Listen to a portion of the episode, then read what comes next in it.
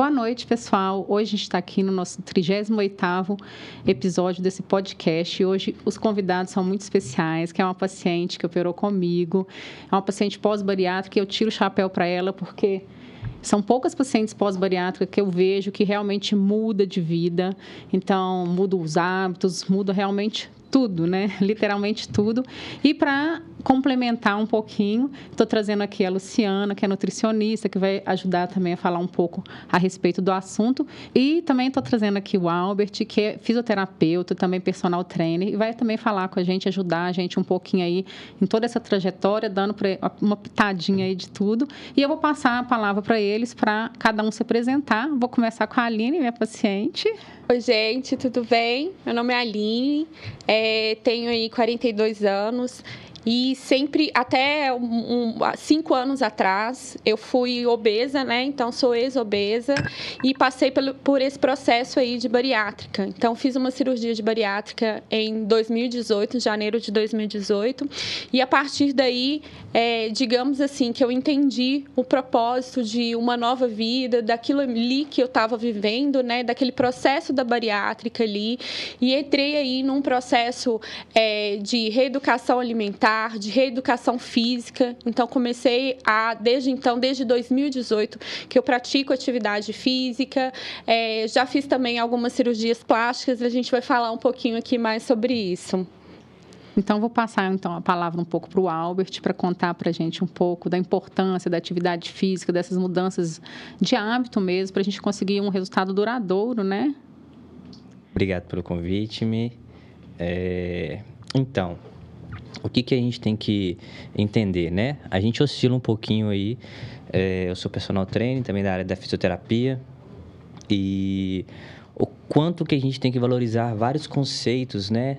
Relacionados a qualquer assunto que a gente vai falar. Então, hoje a gente vai falar aqui dessa transição da parte de atividade física e principalmente é, como ela pode ajudar nesse processo. Então, eu queria falar um pouquinho do início. É, na verdade, o que, que seria esse processo, né? A parte de emagrecimento. Que muitas das vezes a gente vê muita parte de rede social aí, todo mundo fala, promete várias coisas e muitas das vezes, na verdade, a gente não tem esse conceito muito consolidado. Eu vou falar um pouquinho de uma parte mais técnica, mas que no final vai ficar, acho que um pouco mais claro para todo mundo. Né? Quando a gente vai pegar o conceito de emagrecimento, a gente está falando de emagrecimento que ele é um processo e ele está relacionado a um tipo de tecido, que é o tecido adiposo né? E basicamente a gente tem esse tecido adiposo no nosso corpo por... Se a gente for pegar lá, que a gente estudou no colégio, a gente via assim, ó... Tem uma organela, organela é um conjunto que vai formar uma célula, o conjunto de células vai formar, então, um tecido. Então, é uma forma de manifestação de um tecido, que é esse tecido adiposo. E aí, a, essas células, a gente dá o nome dela de adipócito, a gente vai ter, então, que?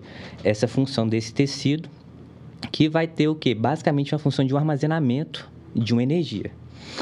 Então, quando a gente vai pegar esse conceito de emagrecimento, eu preciso de ter uma alteração desse tecido, que é o que geralmente as pessoas já começam a se confundir, porque eu posso continuar com esse tecido e, todavia, eu posso fazer o quê? Somente mudar o que eu tenho de substrato dentro dele ou não. E para eu fazer essa mudança, fisiologicamente, eu só tenho basicamente duas opções. Ou eu vou fazer isso de uma forma que a gente chama de apoptose celular, que é uma programação do seu próprio corpo para fazer uma destruição dessa célula. Ou eu vou fazer isso de uma forma de uma necrose, que geralmente a gente faz isso por lipoaspiração, correto?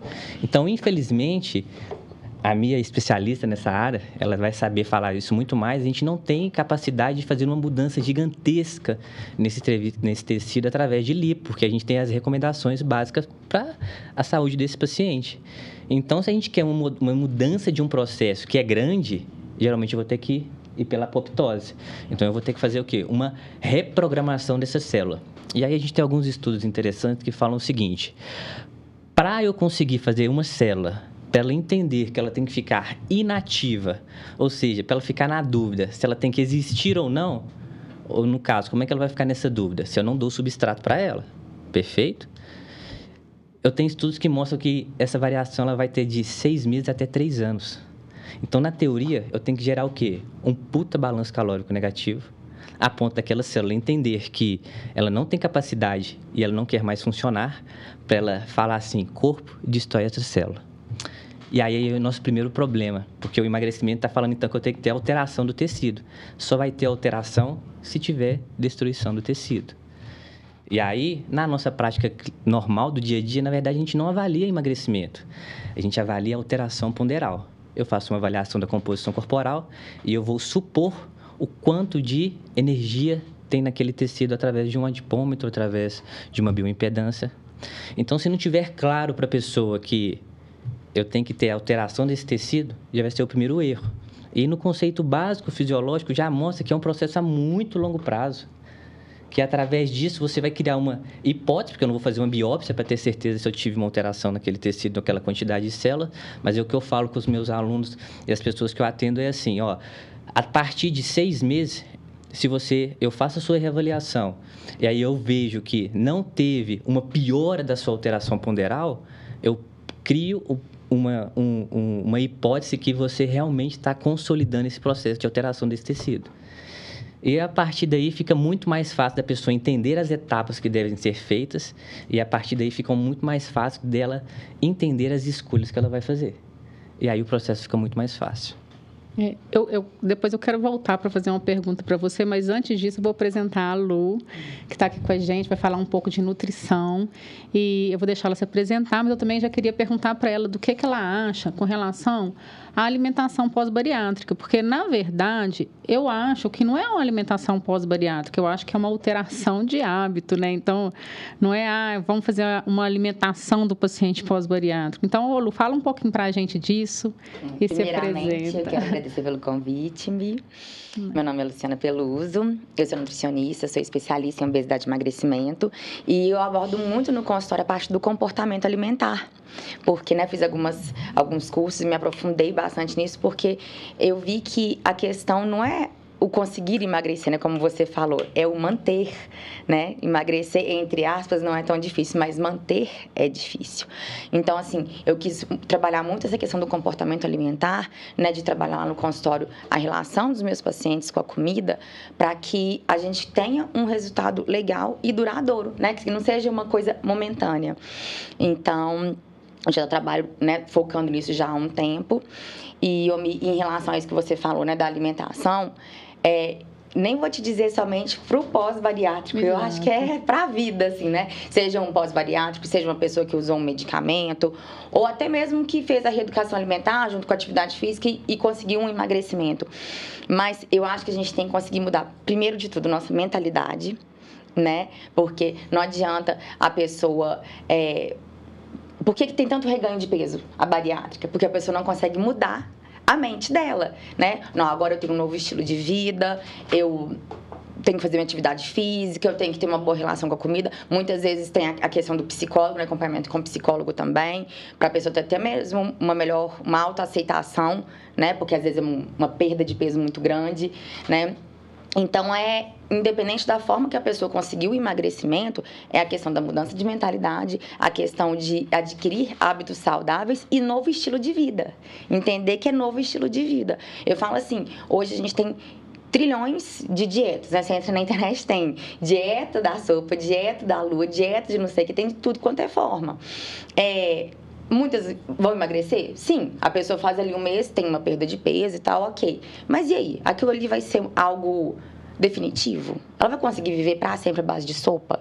Ela vai conseguir viver para sempre né, à base daquilo ali? Então, é, quando eu falo de estilo de vida, é esse. A pessoa fala assim, não, ó, atividade física, né? Entrando na questão da atividade física. Eu não vou malhar agora, eu vou malhar para sempre. E, e, pensar também que a atividade física não é só questão de estética, né? É saúde, é longevidade, é você ter uma velhice é, saudável, né? Não, não ser tão dependente de alguém. E, e, a questão da reeducação alimentar também. Então, assim, é, o que eu falo muito no consultório, é muito melhor você ter um resultado, às vezes, um pouco mais a longo prazo, mas que você consiga manter, do que um, uma dieta louca e que você emagrece não sei quantos quilos no mês, mas que não é. Você não, não consegue manter. manter. E aí volta, aí vem o, o tal defeito de sanfona. Então, assim, muito melhor você fazer algo que você vai levar para sua vida, vamos dizer assim, né, para sempre, e que às vezes vai ter um resultado um pouco mais a longo prazo do que o, o curto prazo que volta é. logo. Né? Eu falo assim que é, é, é para a pessoa emagrecer, eu acho que o primeiro ela tem que estar tá bem mentalmente.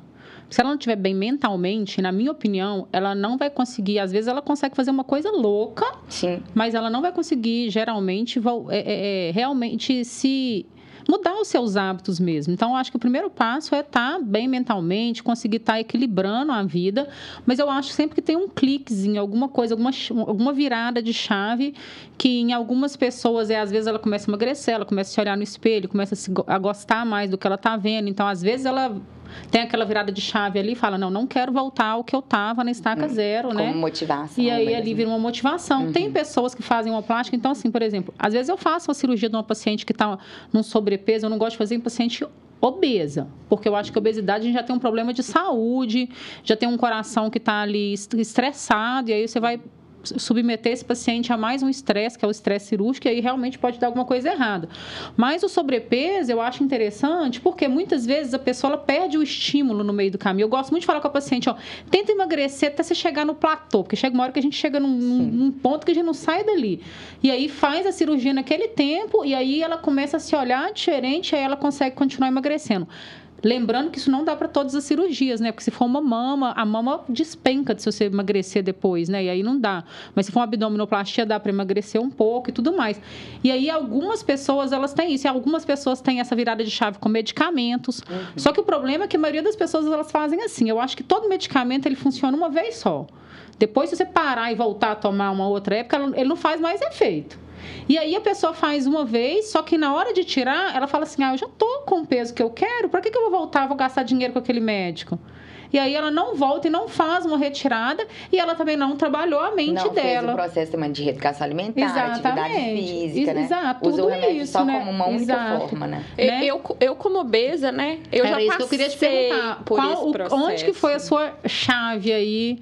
Que você falou, não, chega para mim, não quero mais. É, é, que que acontece antes? Eu usei é, todos esses medicamentos que a gente tem aí no mercado, antes tinha mais e era liberado, né? Não é igual hoje que você precisa de ter receita.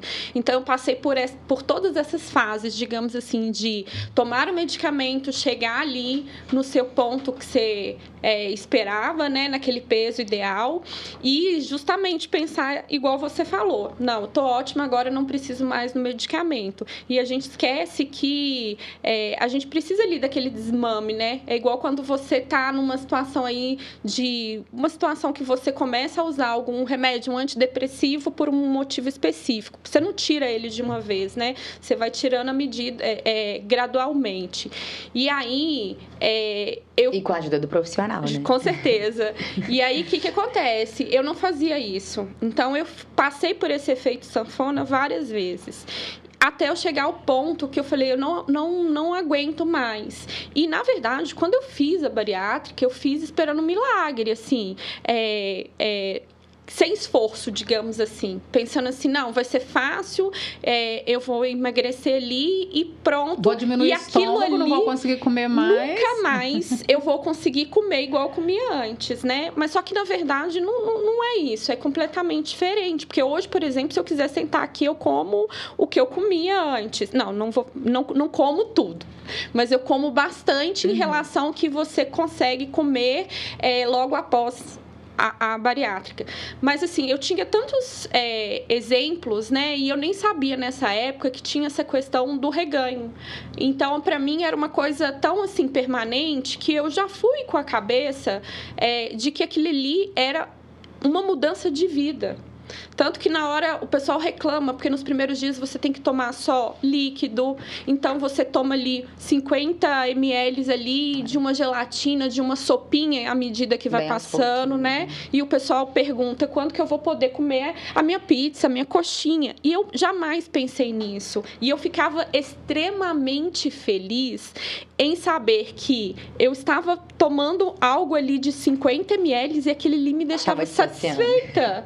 Porque antes eu comia duas pizzas, né? E assim, não estava satisfeita, porque não era o, o, o, estômago, e sim o psicológico, né? Hum. E aí aquele processo ali, é, o, o, fato de passar por aquele ali, aquele ali foi super fácil para mim. Diferente do que a gente vê, né? Uhum. Foi fácil por quê? Porque eu fui para ali disposta a fazer aquilo. Eu estava ali é, é, com o sentimento assim, eu estou no caminho certo e é isso. E eu acho que esse me foi justamente a partir desse momento foi o start. E Sabe? quando você foi fazer a cirurgia, geralmente a cirurgia geral, é, eles, eles têm uma equipe, né? Geralmente constituída do, do nutricionista, do psicólogo, psicólogo. e da, da, atividade física nem sempre, né? Mas assim, pelo menos o nutricionista e o psicólogo e a orientação para fazer atividade física, né? Você chegou a, a, a, fazer isso antes e depois você continuou? Eu cheguei, eu comecei a fazer porque para você passar é, por todo o processo, né, de avaliação ali da sua cirurgia, os médicos ele isso é uma exigência, né? Então eu passei ali pela uhum. nutricionista, que eles deixam muito claro, né? para você, aquilo ali é um processo de reeducação alimentar, não é uma dieta louca, não é uma coisa, uhum. não é um uhum. milagre, né? É porque o que eu vejo é que a maioria dos pacientes eles fazem no pré porque é uma obrigação e no pós não fazem e infelizmente a gente vê aí é, um percentual gigantesco de, de reganho, né? Mas o que, que acontece? Eu acho que depende é mais, igual eu falei, do, do psicológico da gente. Por quê? Vou dar o meu exemplo, tá? É, eu fui igual volto a falar, sabe? Eu fui na certeza que aquele ali era o melhor para mim. E aí no pós, você continua com o processo, com o psicólogo, é, com o nutricionista. Só que assim, eu sabia, eu comecei a pesquisar e a entender tanto que eu consultava esses profissionais para tirar as minhas dúvidas específicas e não para fazer uma terapia. Exatamente, Fazer um tratamento. Né? É, exatamente. Lógico que esses profissionais são profissionais assim que são é, é, é, de apoio base. A gente tem que estar. Tá eles, eles, estão do nosso lado, e independente se você está ali, eu, para mim, eu penso, né? É, em processo de reeducação alimentar ou qualquer outro processo. Eles vão estar tá ali, mas eles, a mudança tem que partir de exatamente, você. Exatamente, você né? tem que querer. É. Você tem que querer. É. Né? Então, Esse é o ponto principal. você né? tem que querer. E você tem que saber que aquele ali é para o resto da sua vida. Eu antes, eu montava um prato, né? Era um prato de arroz, feijão e carne. Hoje eu monto um prato de carboidrato, proteína, né? Hum. É, é, fibra. Então, assim, você muda o pensamento, você consegue enxergar de outra forma. Eu vou passar agora um pouquinho para o Albert, que eu quero te perguntar o seguinte: esse negócio de fisiologia eu acho muito importante, porque o que, que eu tenho notado assim é, na, na lipoaspiração e que as pessoas muitas vezes elas veem na lipoaspiração uma maneira de emagrecimento. Só que o que, que eu percebo? É que as células de gordura, elas se multiplicam quando a gente é mais jovem, quando a gente é mais criança. E depois essa célula tem um comportamento de inchar quando a gente engorda e de desinchar quando a gente emagrece. E aí as pessoas entram para uma lipoaspiração e elas acham assim: bom, vai tirar minha célula de gordura e eu não vou engordar mais. Só que o que, que acontece? Elas começam a engordar nas áreas que a gente não conseguiu tirar tantas células de gordura e elas não engordam tanto nas áreas que a gente fez a lipoaspiração porque não tem tantas células de gordura. E aí essas pessoas vão ficando com o corpo com um formato meio quadrado. Por quê? Porque tem uma gordura que a gente não consegue tirar, que é a gordura visceral. Então, eu acho que, que a gente tira um pouco da gordura subcutânea e na hora que a pessoa engorda, ela muda um pouco é, esse metabolismo, essa fisiologia, porque ela começa a engordar a gordura visceral, ela começa a engordar é, áreas que a gente não consegue tirar mesmo. Então, é, é, não é um caminho adequado, né? Esse caminho aí de procurar essa fisiologia aí de, ah, eu vou fazer uma lipoaspiração para emagrecer Né? O que, que você acha a respeito disso? Você tem quando você estuda essa coisa de apoptose, dessas coisas, você, você, você, você vê isso é. que eu estou falando? Sim. O que acontece, né? Ah, você falou, a, a constituição basicamente do tecido adiposo vai dar na primeira infância. Exato. Então, o primeiro conceito, vou voltar lá que toda hora eu vou ficar falando de conceito. O primeiro conceito que a gente tem que ter é o grau de importância que eu tenho sobre a influência do meu filho, por exemplo Isso tem que estar muito claro. Porque se eu faço uma abordagem onde é, nessa primeira infância, eu dou estímulos, porque basicamente o que você está falando aí é: eu tenho dois processos. Se eu for por um processo de hipertrofia de um tecido, continua uma célula, porém ela vai ter um tamanho maior. Ou eu vou ter um outro processo, que é o processo de hiperplasia. Então, eu, a hiperplasia está relacionada ao número, ao aumento do número de células. Então, se eu estou lá na minha primeira infância, onde que eu vou determinar, basicamente, além da parte genética, obviamente, eu vou determinar pelo é, meu fenótipo, que é meu estímulo externo, quantas células eu vou ter, na teoria, para o resto da minha vida.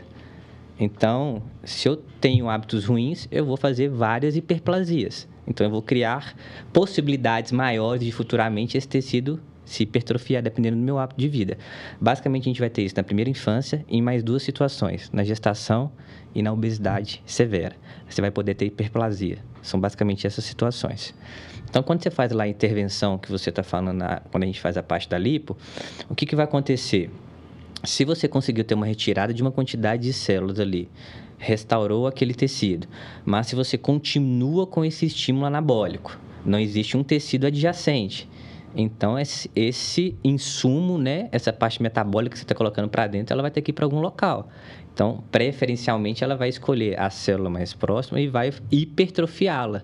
Então, acaba que vai te dar essas correlações que você está falando, assim, onde não tem tecido, não vai ter como ter hipertrofia, perfeito. Onde tem tecido, Onde tem vai... tecido, vai ter. E o tecido adiposo vai hipertrofiar também. Então, vai, acaba que vai ter esses formatos. Às vezes, você, pô, lipoaspirei os flancos ali, tá bonitinho, show de bola. Mas adjacente vai criar um tecido que esteticamente vai ficar horrível para ela. Vai ficar horrível. É, e, porque e, é o único local que tem hoje para armazenar. E aí é, é, é, nisso que eu entro, assim, que eu, que eu acho que eu gosto de falar muito com a paciente, é exatamente isso, porque a paciente ela chega pra gente muitas vezes querendo emagrecimento. E eu sempre falei, gente, eu sempre tive problema com a balança, e se esse fosse o caminho, eu seria a primeira a estar tá toda esculpida, né? Então eu acho que não é por aí porque a gente vai conseguir modelar, mas se ela não mudar o hábito, daqui a pouco ela está toda quadrada, porque lá dentro da barriga vai crescer a gordura e a paciente vai ficando é, sem cintura nenhuma, com o estômago alto, que não existe esse tal de estômago alto, na verdade é pura gordura visceral. Então, assim, não é legal, eu acho que não é um caminho interessante para seguir. E aí, o caminho que eu acho interessante é exatamente da Aline. Por que, que eu trouxe a Aline aqui hoje? A Aline, ela era obesa, ela, ela teve esse, né, essa virada de chave, mudou os hábitos alimentares. Hoje é viciada em atividade física, foi difícil no pós-operatório, né? Aguentar Aline, aguenta, não, agora não pode. E, e aí, questão de é, hábitos também, né? É, é, a pessoa sente falta mesmo, né? E, e aí, assim, quando ela chegou no meu consultório, ela virou para mim e falou assim: Michele, eu não tô gostando do meu culote. E aí eu virei para ela e falei assim: não, não é o culote que não está interessante. O formato aqui que não está legal, então vamos tirar daqui e colocar ali. Então a gente remodelou o corpo, mas um corpo que estava saudável. E aí a gente teve um resultado muito legal. E aí acaba que o paciente pós-bariátrico, muitas vezes ele passa por várias cirurgias só que a, sobra pele, a pele fica frouxa, né? É, é, porque entre a pele e, e, o músculo, ele tem várias trabéculas. Na hora que a gordura ali ela, ela diminui de tamanho, essa trabécula fica muito frouxa. Então, é, as cirurgias elas não ficam tão bacanas. E aí a gente complementou então com o argoplasma, que é uma técnica para retrair essas travezinhas e aí puxa essa pele para perto da gordura, da gordura não, do músculo, desculpa, e aí o corpo fica bem esculpido, né? Então, assim, eu acho que esse é o bacana, de você tirar uma gordura que ela é localizada. Ah, não tá legal aqui, vai ficar legal ali. Agora, ir pra cirurgia, para emagrecimento. Fazer todas as etapas, né, Mi? Seguir é, e não, todas não houve, né, assim, se eu olhar a questão do peso, não houve alteração de peso, né? Exato. É, Mas é, mudou que, completamente. É, né? é justamente a atividade física que me, me levou a procurar. Igual eu cheguei na mina e falei com a minha assim, já, eu já cheguei, eu até comentei no post hoje é, que ela estava falando sobre isso, porque eu cheguei nela já com tudo que ela tinha para fazer, tá? Cheguei e falei: olha, você precisa fazer tirar isso aqui, tirar um corte aqui, aí você faz um corte, faz isso. Ela falou: não, peraí, peraí, senta aí, vamos conversar, né? E na hora que ela foi me mostrar, né, a, as experiências que ela tinha, né, os casos que ela tinha, aí eu vi realmente que se ela se fosse fazer o que eu queria, ia ficar é, completamente é, desarmônico. E o que, que me gerou isso? Eu ir para academia, olhar na academia e, e é, trabalhar aquele ponto sabe? Então, por exemplo, estava insatisfeito ali com aquela parte. Então, eu estava fazendo exercícios específicos para aquela parte ali, também junto com os aeróbicos, porque havia ali a gordura. Porém, já havia bastante tempo que eu estava ali e não tinha resultados. Então, acho que é justamente por conta disso, né? Junto a questão ali da gordura localizada ali e também a questão que, devido ao meu processo todo, é, eu tinha muita flacidez nessas áreas. Então, assim, é, a, mesmo que se eu conseguisse eliminar, né, através de um emagrecimento, é, aquela gordura ali naquelas áreas. A pele ia sobrar. Pe... Eu tinha bastante pele, inclusive eu tenho os vídeos, né, é, que eu mostro exatamente ali onde que tá. E você puxa, era pura, era pele é, e gordura. É muito comum ter essa flacidez é... pós-bariátrica, por causa dessa perda de peso muito rápida, né? Então, por isso que é muito importante uma questão do consumo de proteína, né, para a pessoa conseguir manter ou aumentar até, né, no processo também junto com a atividade física, mas ter essa atenção mesmo, porque essa perda é muito rápida, a pessoa tem a perda de massa magra também, e obviamente também pelo volume, né, e vem a uhum. flacidez, né? Então é muito importante também essa questão, essas preocupações também na alimentação para minimizar esse processo também de flacidez, né? É, inclusive, no caso da Aline, eu até que você, acho que você teve pouca flacidez. E me surpreendeu muito o resultado do argoplasma no paciente que era pós-bariátrico. Porque antiga, antes de, do argoplasma, todas as técnicas que a gente usou, eu não gostei dos resultados porque eu via que a gente tinha que chegar no final e chegar num corte e aí você cortava a pessoa inteira, Triste. né? É, foi inclusive o que eu o que eu cogitei, né, que eu cheguei a te falar, que era aquela cirurgia é curoplastia, não, curoplastia, é, mas a que faz nas costas, é tipo como se fosse uma abdominal 360, é, é né? circunferencial, né? exato. Então eu cheguei a pensar nisso justamente por conta disso, que eu falei eu não vou conseguir. E aí eu, eu lembro do vídeo que eu te mandei, né, me falando, né, olha aqui, olha isso aqui. Eu pegava no lugar aqui, na, no, no, nas costas, no flanco, assim, no colote, né? No flanco, é. é. no flanco. E aí juntava a mão. Ela enchia a mão de, de de gordura. E aí eu mandei para ela falando: olha aqui, eu não tenho nada. Eu falei, gente, eu achei assim, eu, isso sim eu achei um milagre. É. eu falei, olha aqui, como que pode? E, e, assim, o resultado foi assim, bem além do que eu esperava. Eu esperava que ia ficar bom, que né? Que bom, porque ela ia fazer uma viagem para Disney, trocou a viagem para Disney. É. Olha a responsabilidade que eu tive, né? Mas é interessante falar isso porque não é só o paciente pós-bariátrico. É, muitas vezes o paciente chega para a gente para fazer uma lipoaspiração e, e ele acha que essa pele vai voltar inteira. Então a expectativa do paciente é: fiz a lipoaspiração, a pele volta inteira e as costas têm uma pele mais grossa, então ela realmente adere, ela fica bacana. É difícil você ficar com as costas mais flácidas. Mas o abdômen é um desastre. E aí a pele que está flácida, ela ganha um aspecto irregular e a sensação de quem olha e quem não entende é que ali está lotado de gordura. Só que na verdade, se ela não tirar aquele excesso de pele ou então fizer um processo de retração, aquilo ali também não vai acontecer. Então não, a gente não está falando aqui só do paciente pós-bariátrico, a gente está falando aqui do paciente que quer fazer uma lipoaspiração e às vezes a pele não é muito adequada e acha que vai voltar e não funciona dessa maneira, né? Então, às vezes, tem que ir para o abdômen, tem que ir para a lipoaspiração, né? E aí? Se deixar, eu fico aqui falando, gente. Não, eu tenho é. toda a história aqui para contar. Não, pois é, mas é porque você foi meio autodidata, né? Porque geralmente não é muito esse processo. Eu queria ter, tra ter trazido também a psicóloga, mas eu não consegui, porque eu acho que também ela, ela também é importante nesse processo todo, né? Com é, você vê que o grau de interesse dela é, é bem fora da curva. É, é fora da curva. É fora da curva, né? Exatamente. né? Então, não tem dúvida nenhuma que o resultado, a, a, o sucesso, um dos sucessos dos resultados está relacionado ao perfil. Gente, eu tenho Entendeu? a família que dos dois lados tem pacientes obesos e pós-bariátricos. eu te falo assim que de todos da minha família, todos fizeram pensando assim: meu estômago vai diminuir e eu vou comer menos, mas eu quero continuar comendo as mesmas coisas. E todos eles, zero atividade física. Eu tenho uma prima que ela começou agora até a fazer beach tênis, e aí eu tava dando um maior incentivo para ela, porque ela é uma pessoa que sempre fala assim: eu não gosto de atividade física. E, e, é até interessante Tem porque. Gente que coloca isso na cabeça também de uma forma Exato. que é difícil não. Sabe o né? que eu fico pensando? Que as pessoas elas enfiam na cabeça que tem que ir pra academia para fazer musculação. E eu já penso assim, poxa, a gente tem tanta coisa ruim na vida da gente. Se tudo que a gente fizer tem que ser uma coisa assim.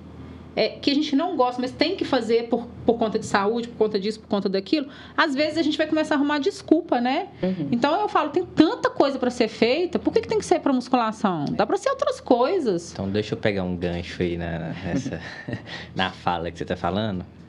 É...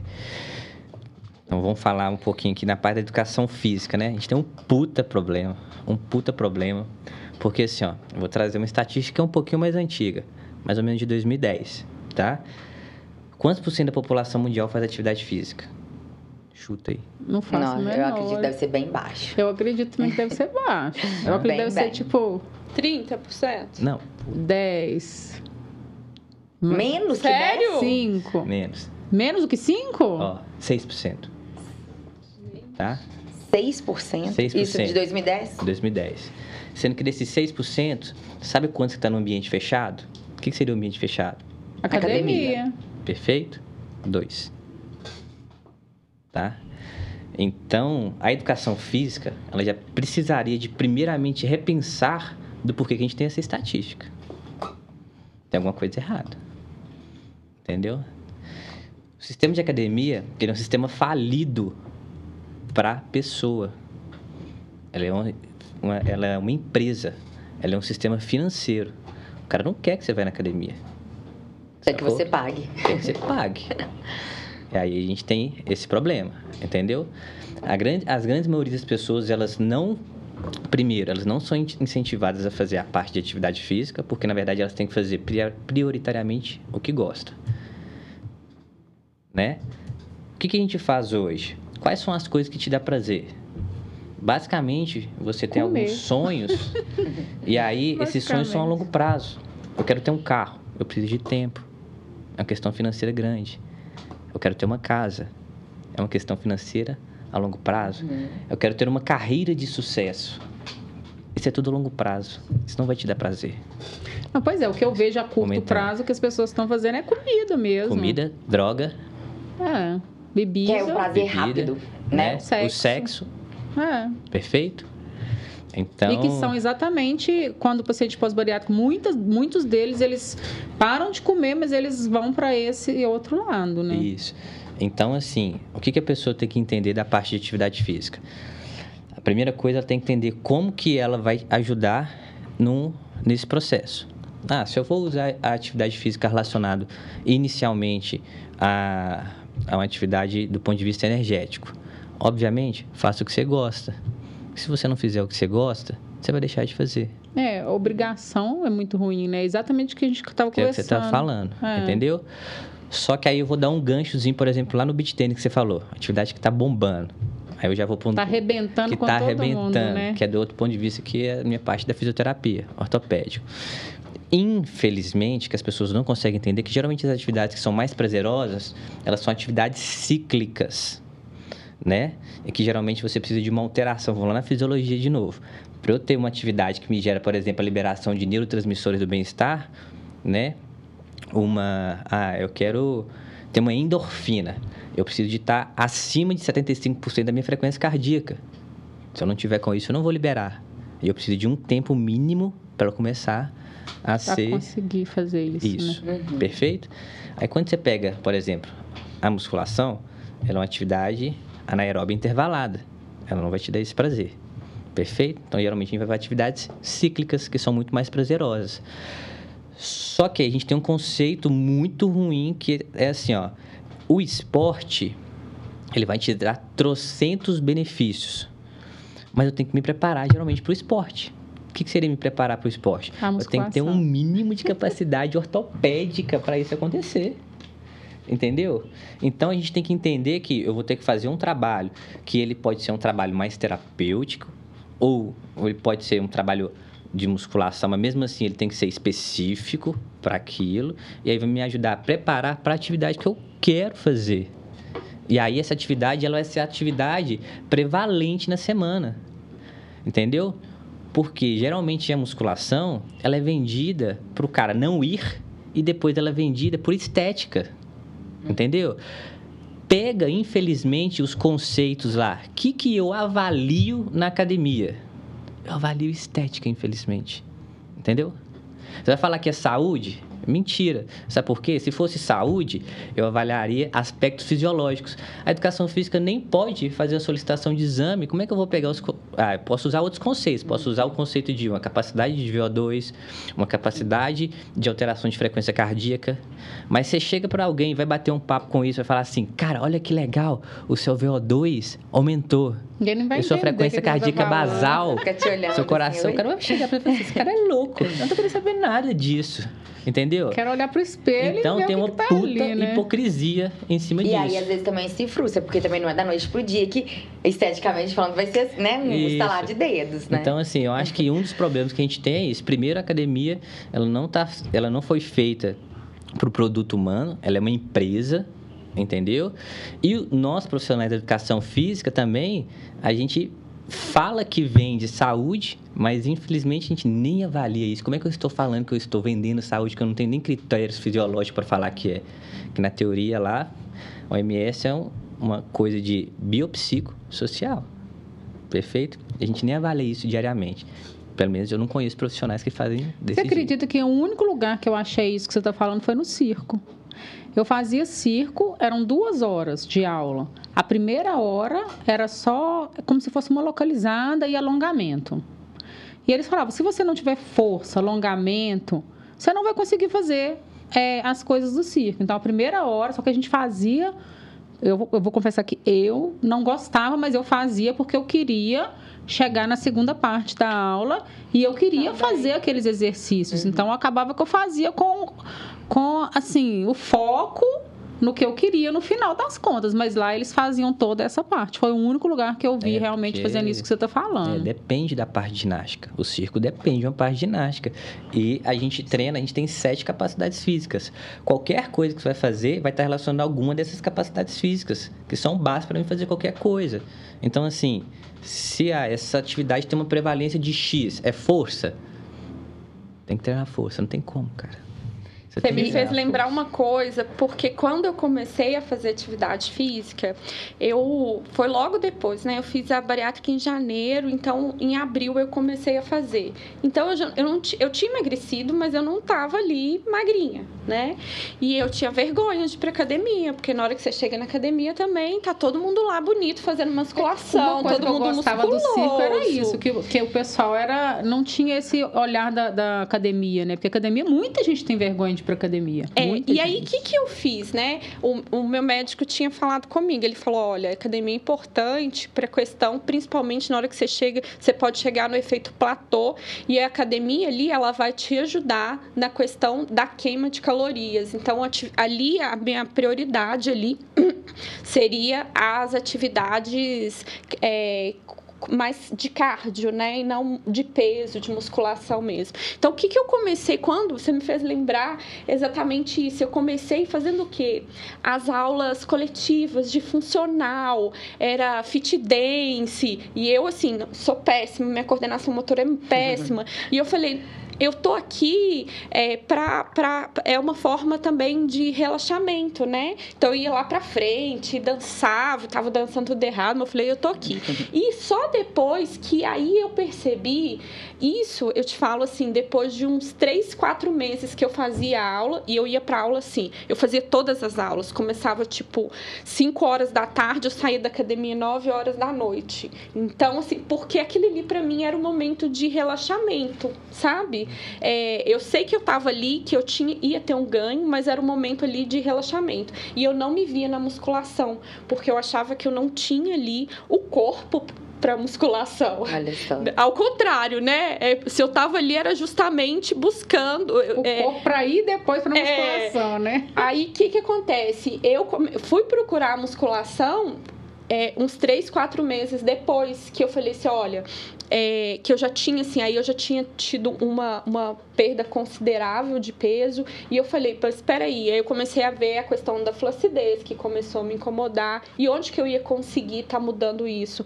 Na musculação, além de outras coisas, como resistência, né? Força, para mim estar tá fazendo aquelas atividades ali. E aí você falando, eu falei, nossa, como que faz sentido é, essa questão ali de você procurar fazer algo que te dê prazer. Que é, é, eu acho que me ajudou bastante, porque, porque na hora caminho, que eu fazia, né? mas é, você falando, eu não tinha prestado atenção nisso, não tinha caído essa ficha. E você falando, eu, eu, eu consegui me ver exatamente nesse sentido, entendeu? Se eu tivesse focado apenas na musculação ali naquele momento, talvez eu não teria, teria já, né? continuado, né? eu não estaria hoje com uma atividade física regular, entendeu? Então, pessoal, acho que é isso, né? Eu vou resumir um pouquinho aqui, então. É, eu acho que é, o paciente, para ele ir para uma cirurgia plástica, eu falo muito para o paciente: será que você tem que emagrecer na hora que você está indo para a plástica? Ou você, será, será que o que o ideal seria você criar os hábitos antes de ir para lá, para depois você conseguir perpetuar seu resultado? Então, eu acho muito mais interessante é, a pessoa fazer, às vezes, uma cirurgia num peso que ela consegue manter do que ela fazer uma cirurgia num peso que ela fez uma loucura para chegar naquele peso. E aí depois, porque a plástica, ela às vezes não é tão interessante nem quando a pessoa engorda depois, nem quando ela emagrece depois, que pode sobrar pele. Então, a mudança de hábito aí seria até antes, né? Às vezes a pessoa faz, ela começa a fazer a mudança de hábito, chega no platô e, e usa a plástica para dar uma empolgada e tudo mais, mas eu acho que se a pessoa tiver essa mudança de hábito antes da plástica, ela vai ter um ganho muito Com maior. Certeza. E aí eu acho realmente que tem que achar o que, que vai fazer essa virada, quais os profissionais que podem te ajudar. Também, que a questão do hábito, a pessoa tem que ter realmente uma persistência, né? Tem até esses livros aí de questões de hábito, fala, né? Você conseguir manter um hábito por 21 dias, a chance de você conseguir manter é maior. Então, assim, ter essa persistência também, que tem gente que, ah, foi cinco dias, ah, não vou desistir, né? Exato. E calma, né? Espera. Né? E procurar de alguma forma, igual você falou, né? Que você fez esse, trilhou esse caminho, foi uma forma de te motivar. Eu falo assim no consultório, eu falo, tenta ver o que, que vai te, motivar para que você vá, né? Eu sou prova disso. Eu odiava musculação. Odiava. Hoje você perguntar, Luciano, qual é a sua atividade física favorita? Musculação. Hoje eu adoro fazer. E assim, ah, uma das coisas. Eu falo uma coisa boba, mas eu adoro ouvir minha musiquinha, um podcast, alguma coisa. Então, assim. A hora de relaxar, é, né? E, e, outra coisa, as pessoas às vezes acham que tem que se matar de fazer atividade física, né? Mas que um pouquinho que você fizer todo dia já é melhor do que nada. E a alimentação é a mesma coisa, né? É. Tudo uma questão de hábito, de você é, é, se focar naquela, na, na, questão que você quer, sem extremos, né? Que eu não sou a favor disso. Que o nosso cérebro também ele é muito condicionado ao proibido. Então, você ficar proibindo muita coisa, não. Então, é, é, é o que eu quero falar também da bariátrica, porque, tipo assim, eu acho que. Às vezes esse foi o, o rumo que a Aline né, virou a chave e tudo mais, mas todo mundo tem que lembrar que tem a bariátrica ela tem o lado positivo e o lado negativo. Então, se a pessoa conseguir, porque com medicação ela vai ter uma felicidade transitória se ela não mudar o hábito. Com a bariátrica ela vai ter uma felicidade uma, né? transitória. Né? Com a plástica ela vai ter uma felicidade transitória. Então, a gente tem que entender que muito antes disso a gente tem que pensar na nossa saúde e a gente tem que pensar realmente como fazer essa mudança de chave e realmente procurar outros profissionais, porque às vezes é muito difícil da gente conseguir isso sozinha. E que não existe um milagre, né? Exato. Exatamente. É um processo. É, realmente né? Igual querer. você falou aquela hora, são as etapas. É né? querer realmente correr é. atrás disso, né? Isso mesmo. Obrigada, então, Lu, ah, Aline, Albert. Obrigada mesmo. E eu quero falar do meu Instagram, para todo Isso, mundo seguir. por favor. Arroba LP Nutricionista. Então, lá eu falo bastante essas questões que eu falei aqui de, né, do comportamento alimentar, de emagrecimento. E o Albert? Qual que é o seu? O meu vai estar lá como arroba Dr. Albert Nunes quiropraxia que vai estar, que é uma das especialidades que é de parte de coluna que eu faço muita intervenção. E a Aline, eu acho que ela não vai querer passar o, o dela. é, não tenho, assim. Então e é isso. E o meu, doutora Michele, doutora ponto Michele Girundi. Gente, obrigada. Boa obrigada a você. Boa noite. Boa noite.